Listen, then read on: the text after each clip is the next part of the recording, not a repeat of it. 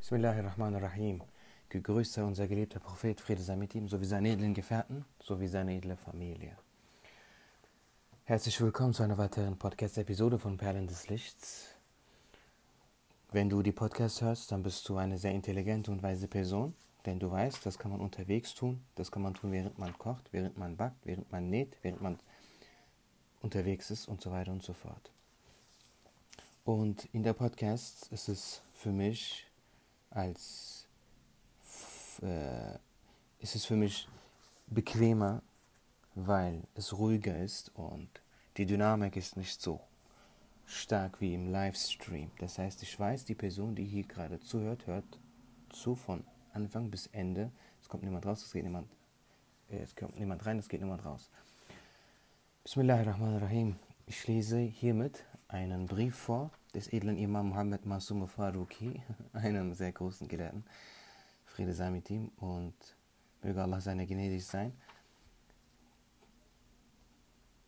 Dieser Brief, wenn man diesen Brief versteht, dann ist das Glück, dann ist das Glück eine natürliche Konsequenz. Wenn man diesen Brief hier versteht, ist Glückseligkeit eine natürliche Konsequenz, die du nicht mehr aufhalten kannst.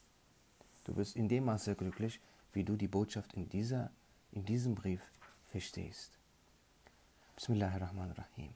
Brief 45 aus dem zweiten Band.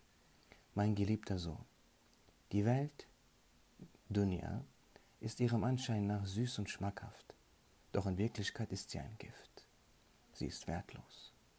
Wer in ihre Falle tappt, kann sich nie wieder aus ihr befreien. Wer durch dieses Gift stirbt, wird zu Aas. Es ist töricht, sein Herz an sie zu vergeben. Sie ist nur goldüberzogener Unrat, Gift in Zucker gehüllt. Wer bei Verstand ist, wird sich von solcher falscher, trügerischer Schönheit nicht täuschen lassen. Er wird sein Herz nicht an schädliche Freuden binden.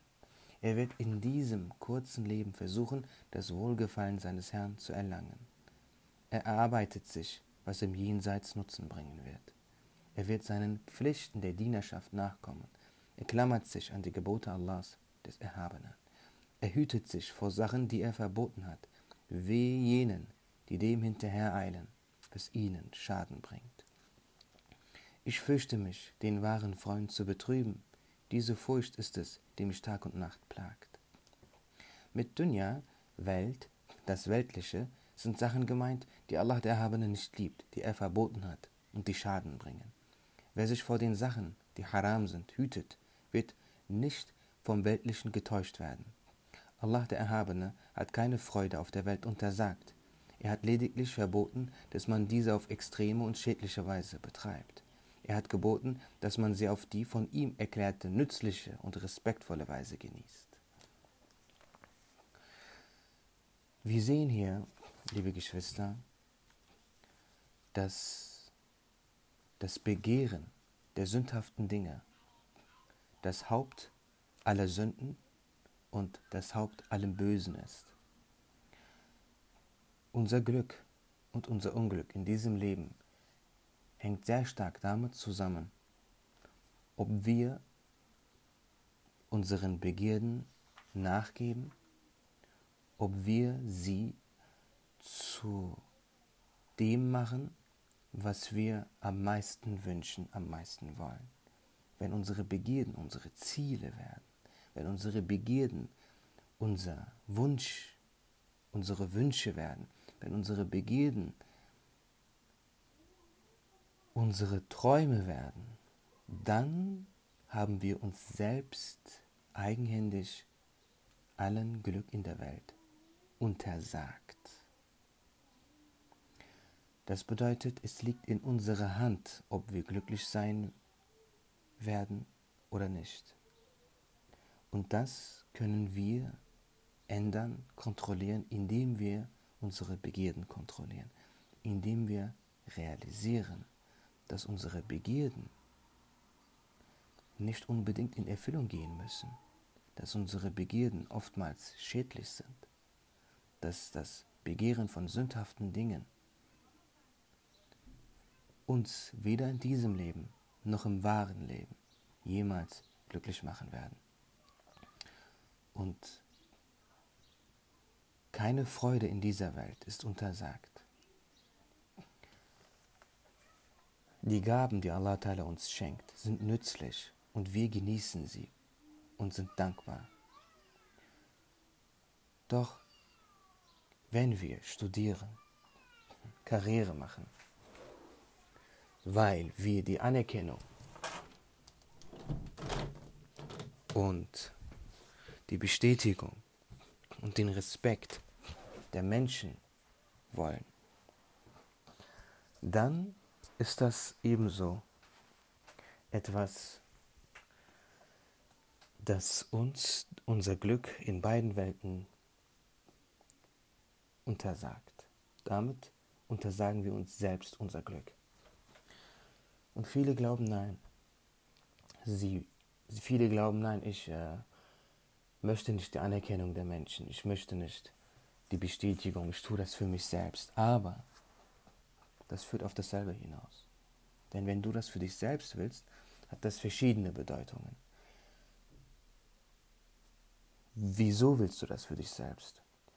Wieso willst du das für dich selbst? Das ist die Frage. Was ist dein Nutzen? Was ist dein Ziel? Wenn du Karriere machen willst und sagst, nein, nein, ich tue das nicht, damit, man Mensch, damit Menschen mich bestätigen. Ich tue das allein für mich selbst. Ja, was ist denn dieses für dich selbst? Was bedeutet das für dich? Was ist dein Nutzen daraus? Für dich selbst ist ja kein Selbstzweck. Das ist ja, das bedeutet ja etwas. Ja, erkläre das doch. Was bedeutet das denn für mich selbst? Was, was bringt dir das denn?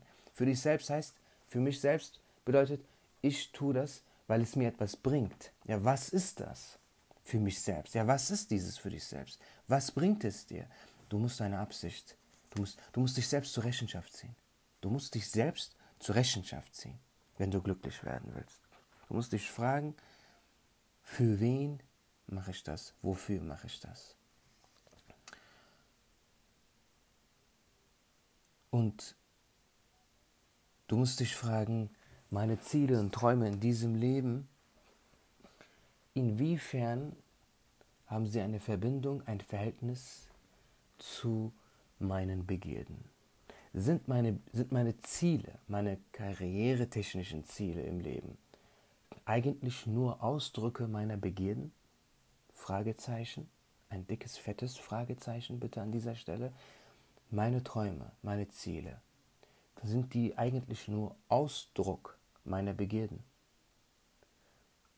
Man will etwas niemals einfach so aus Zufall. Jeder Mensch hat eine Motivation, jeder Mensch hat eine Absicht, jeder Mensch bezweckt etwas. Und leider ist es zu 99% der Fall, dass die Ziele und Träume nur Ausdruck der Begierden der Triebseele sind. Das ist der Punkt. Und wenn du dich, was in diesem Punkt zur Rechenschaft ziehst, wird sich dein Leben verändern. Du musst dich selbst zur Rechenschaft ziehen und das wird dein Leben verändern. Dazu gibt es noch wirklich sehr viel zu sagen. Extrem viel. Das, was ich gerade dazu gesagt habe, hat das Thema wirklich gerade mal nur angeschnitten. Diese Art von Tefekkur, Reflexion und sich, zu, sich selbst zur Rechenschaft ziehen, ist ein essentielles Element, um ein guter Diener zu sein, um Allah Ta'ala wirklich anzubeten, um für Allah Ta'ala zu leben. Denn glücklich sein, glücklich leben, Frieden, das, meine lieben Geschwister, ist in direktem Zusammenhang mit der Liebe Allahs. Aber ja, diesmal ein etwas kürzerer, eine etwas kürzere Podcast. Ihr hört, ich bin auch etwas ruhig, weil äh, ich bin etwas erschöpft.